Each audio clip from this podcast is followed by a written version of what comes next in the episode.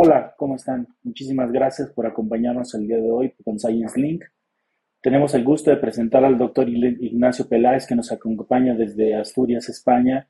Él tiene una amplia experiencia en el manejo de tumores urológicos y me gustaría empezar la charla con el día de hoy, que nos va a hablar de, todos los avances que tuvimos en ESMO 2022 desde eh, París, Francia, en el área de renal. Por favor, doctor. Eh, muchas gracias, doctor, doctor Álvarez. Para mí es un placer eh, participar en este evento educativo de Science Link y, compartir con toda la comunidad latinoamericana y mexicana en, especial.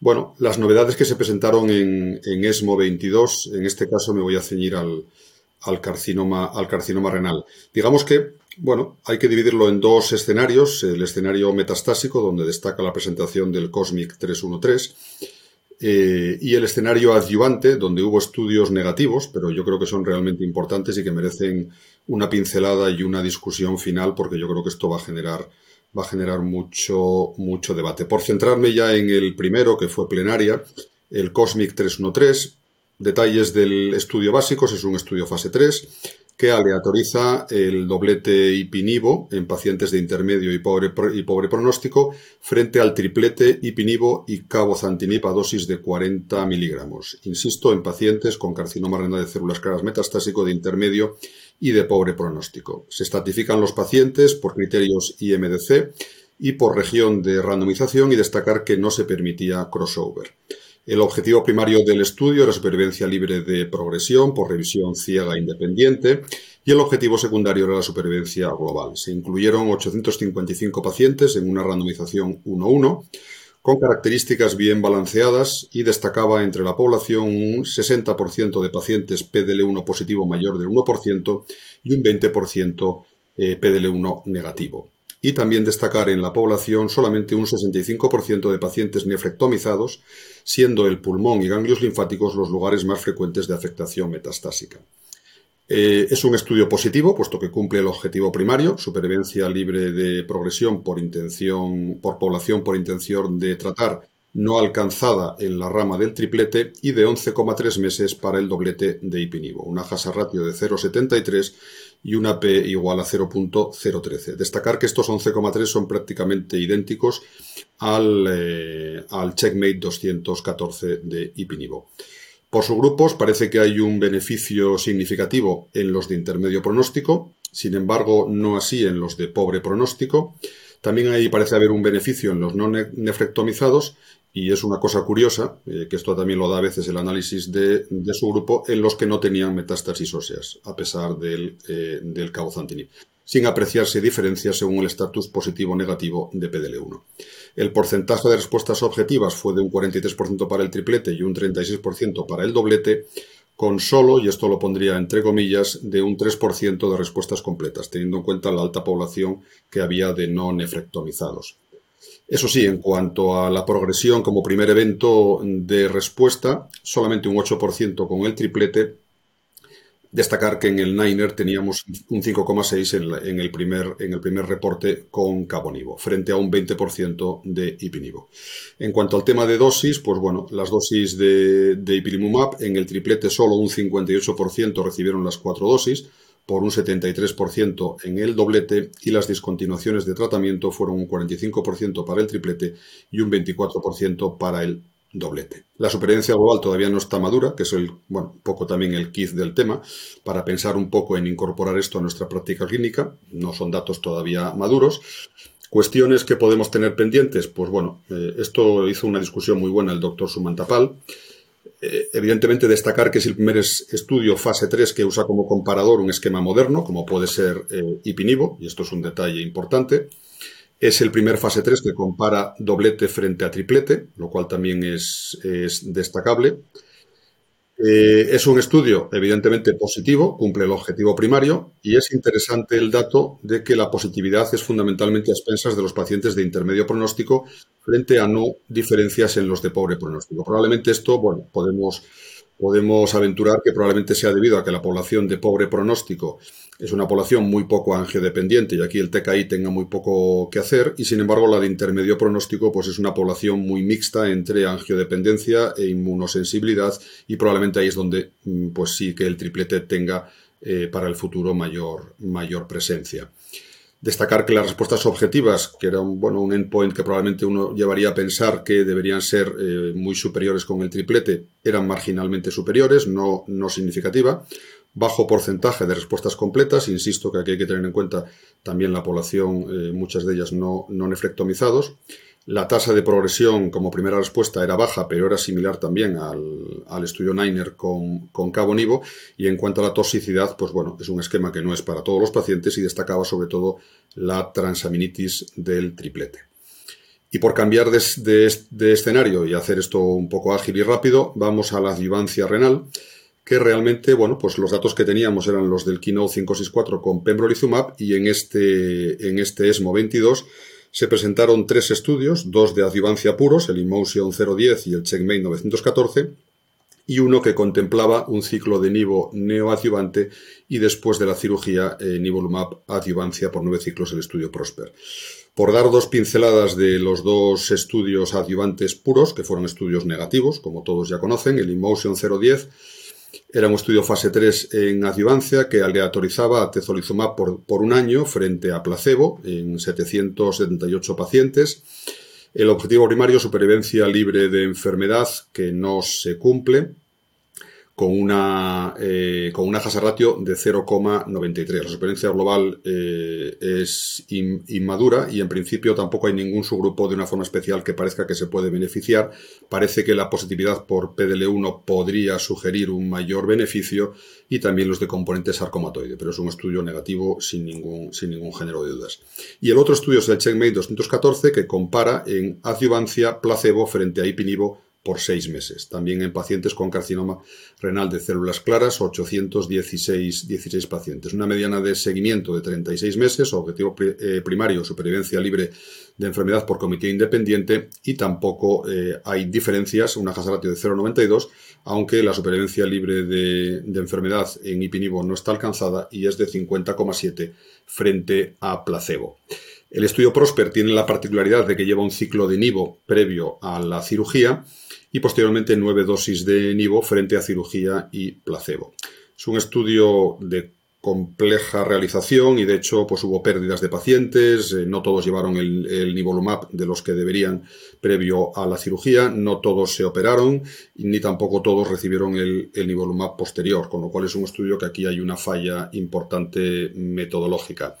También es verdad que hizo una pregunta el doctor Chueiri, que yo creo que era acertada. En Nivolumab un ciclo parece escaso y de hecho no se alcanzaron ningún tipo de respuestas completas en la cirugía. O sea que parece que probablemente también eh, esto requerirá mayor, bueno, una, una, discusión sobre mayor número de ciclos para obtener un beneficio. Parece que podía haber un beneficio eh, en el subgrupo de pacientes con, con sarcomatoide.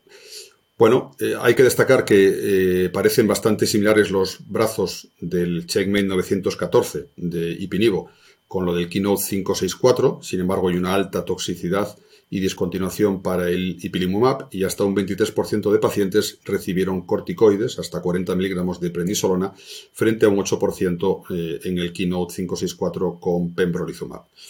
Cuestiones ya para ir acabando que se plantean en este escenario adyuvante con un estudio positivo y dos estudios o tres, como consideremos el Prosper, negativos, pues bueno, podemos pensar que si es cuestión de la población incluida, no es idéntica, pero bueno, es bastante, es bastante parecida, pero se podría discutir los pacientes incluidos según el grado histológico, 3-4, ganglios positivos, bueno. Eh, otra cuestión es que esto es importante y que queda abierta, si es lo mismo un anti-PD1 que no un anti-PDL1. Esto nos contestaría la divergencia de resultados de atezolizumab frente a pembrolizumab pero no de Ipinivo, aunque aquí nos deja abierta la puerta al brazo B, que todavía no se ha comunicado, de Checkmate 914, que valora nivolumab en monoterapia eh, frente a placebo y que probablemente aquí nos pueda dar eh, respuesta a esta, a esta pregunta. Y ya por último, la pregunta que nos podemos hacer es si la inmunoterapia es el mejor tratamiento para el escenario adyuvante en carcinoma renal o en otras patologías y que si no será mejor la neoadjuvancia, como eh, también en este ESMO 2022 se ha visto en el melanoma. Aquí también se puede decir que el PROSPER es un estudio negativo, pero realmente es que un ciclo de nivolumab se me antoja poco tratamiento para realmente ver un beneficio en neoadjuvancia. Y yo creo que esto en principio es, en resumen, así somero, lo más destacable en, carcinoma, en carcinoma renal. Y pues agradecer eh, la escucha y pasar la palabra al doctor Miguel Ángel Álvarez para que nos eh, ilustre sobre bueno, pues lo que él haya considerado mejor en el carcinoma de próstata. Doctor Álvarez. Doctor Peláez, muchísimas gracias. Creo que hizo un análisis muy puntual de, estudios muy relevantes. Yo quisiera platicarles de los primeros resultados que tuvimos del estudio Stampede. El estudio Stampede, hay que recordar, es un estudio multibrazos que tiene reclutándose mucho tiempo y que incluye múltiples alternativas de tratamiento para los pacientes con cáncer de próstata metastásico. Este análisis que se presenta es un estudio fase 3, donde trata de comparar el estándar de tratamiento, es decir, aviraterona más la terapia de supresión androgénica, comparativamente con un brazo donde le agregan aviraterona más ensalutamida más la terapia de supresión androgénica para buscar el beneficio en la supervivencia global.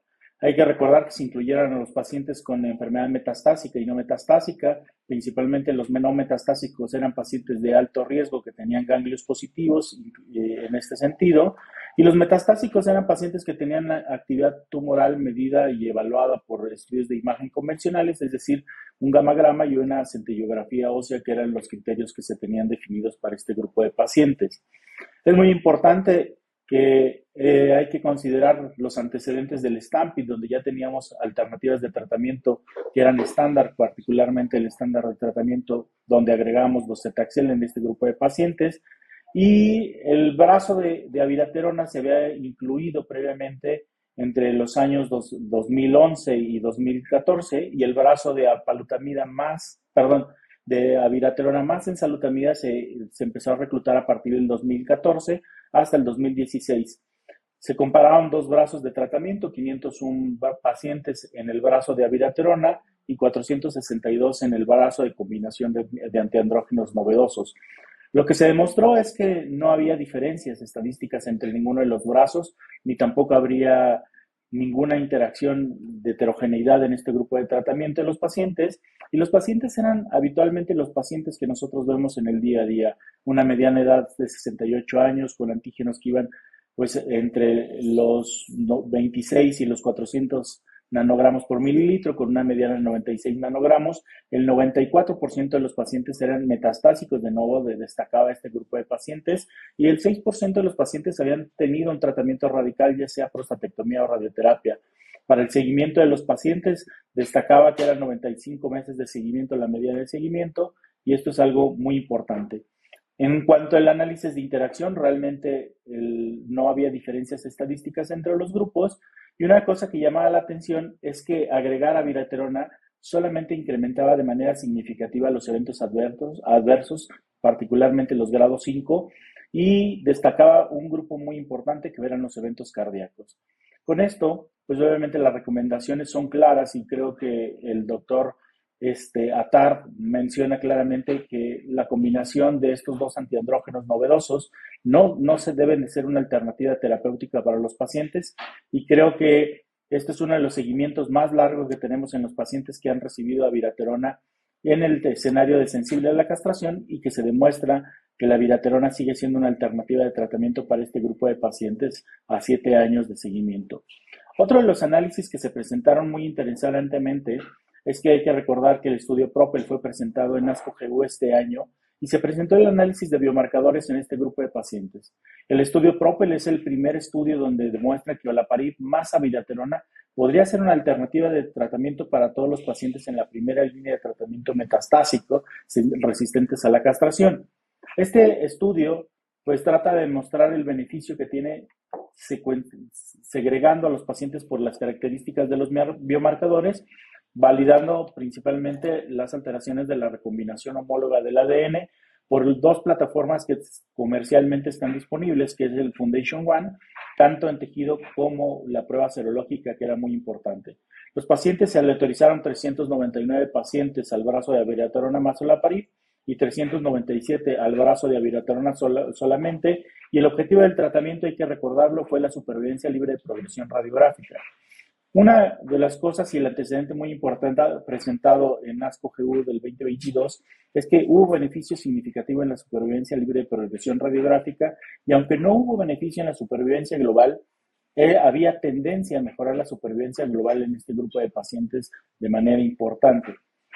Cuando se hace la estratificación, indiscutiblemente en aquellos pacientes que tienen alteraciones de la reparación homóloga, incluyendo BRCA, pues hay una diferencia significativa en los pacientes con un hazard radio que iba en este grupo de pacientes hasta 0.50, es decir, con una reducción del riesgo de progresión radiográfica del 50% en comparación de los pacientes que no tenían alteraciones de la reparación homóloga, donde el hazard radio era 0.67, aunque había beneficio estadístico, pues obviamente el beneficio era menor en este grupo de pacientes. Con esto, realmente creo que se abren las alternativas para este grupo de pacientes y cuando los tratamientos son costosos y los tratamientos en, nuestra población latina tratamos de evidenciar cuál es el mejor grupo de pacientes, indiscutiblemente tendríamos que estar platicando en los siguientes meses de si este es un tratamiento para todos o solamente lo tenemos que segregar en ese grupo de pacientes que tengan alteraciones de la reparación homóloga, donde evidentemente la magnitud del beneficio es mucho más alto en comparación. Y aunque en este segundo análisis tampoco hay beneficio en la supervivencia global y pareciera que la tendencia es a beneficiar a todos los grupos de manera general, eh, independientemente del, del biomarcador, creo que es algo muy importante. En cuanto a los análisis de seguridad, creo que cabe destacar que no hubo ningún análisis de seguridad diferente a lo presentado en ASCO-GU de, este año, que es algo muy importante. Y pues nuevamente creo que queda ah, adicionalmente pues la pregunta, si este es un tratamiento de primera línea para todos o solamente lo debemos de segregar para a los pacientes que tengan el biomarcador, considerando pues, el acceso y considerando los costos de los tratamientos que nosotros tenemos en Latinoamérica.